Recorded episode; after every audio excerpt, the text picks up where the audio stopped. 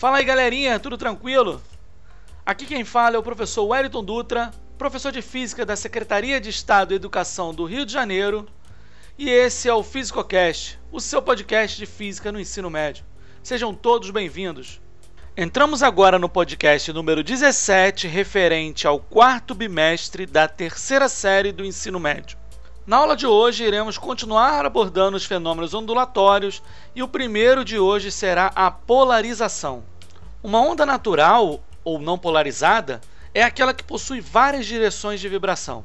Transversais a direção de propagação. Uma onda polarizada possui apenas uma direção de vibração, ou seja, todos os pontos têm uma direção de vibração selecionada. Nesse caso, as demais vibrações são impedidas por um instrumento chamado polarizador. Esse é um fenômeno exclusivo de ondas transversais e não ocorre em ondas longitudinais. Portanto, as ondas sonoras não podem ser polarizadas. Os óculos escuros, por exemplo, são lentes polarizadas. Uma das maneiras de verificar se a lente do óculos é original, logo polarizadora, é associar dois óculos, deixando um parado e o outro girando até que ele bloqueie toda a luz incidente.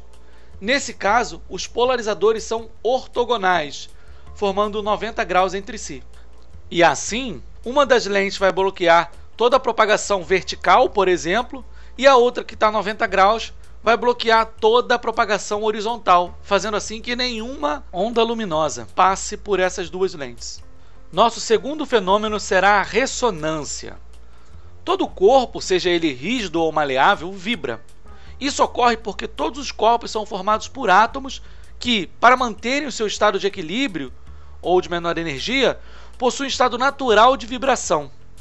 Define-se então a vibração de um corpo qualquer como a frequência de oscilação natural do corpo.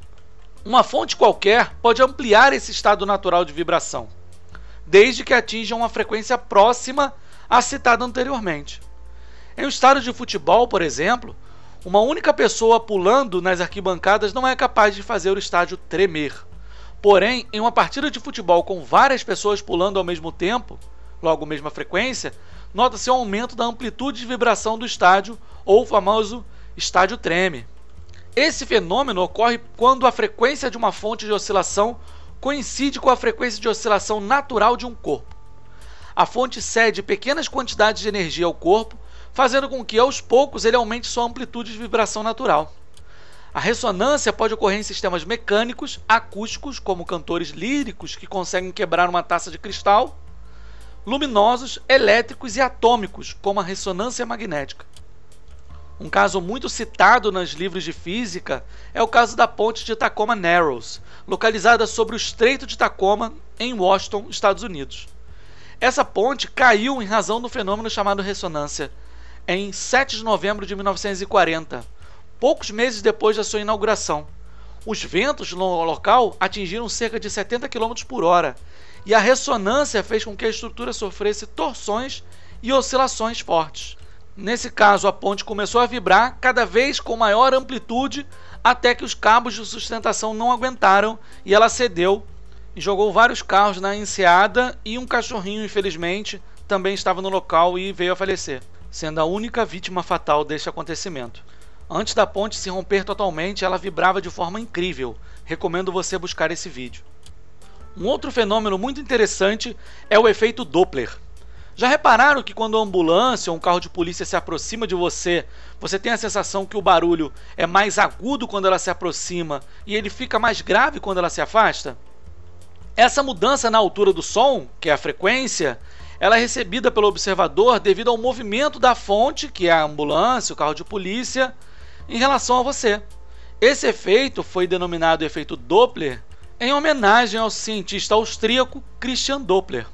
O efeito Doppler ele acontece com qualquer tipo de onda, mas ele vai ser melhor observado nas ondas sonoras, devido à velocidade de propagação da onda sonora ser muito menor do que a velocidade de propagação da onda luminosa sendo aproximadamente 240 metros por segundo para as ondas sonoras e 300 mil quilômetros por segundo para a velocidade da luz.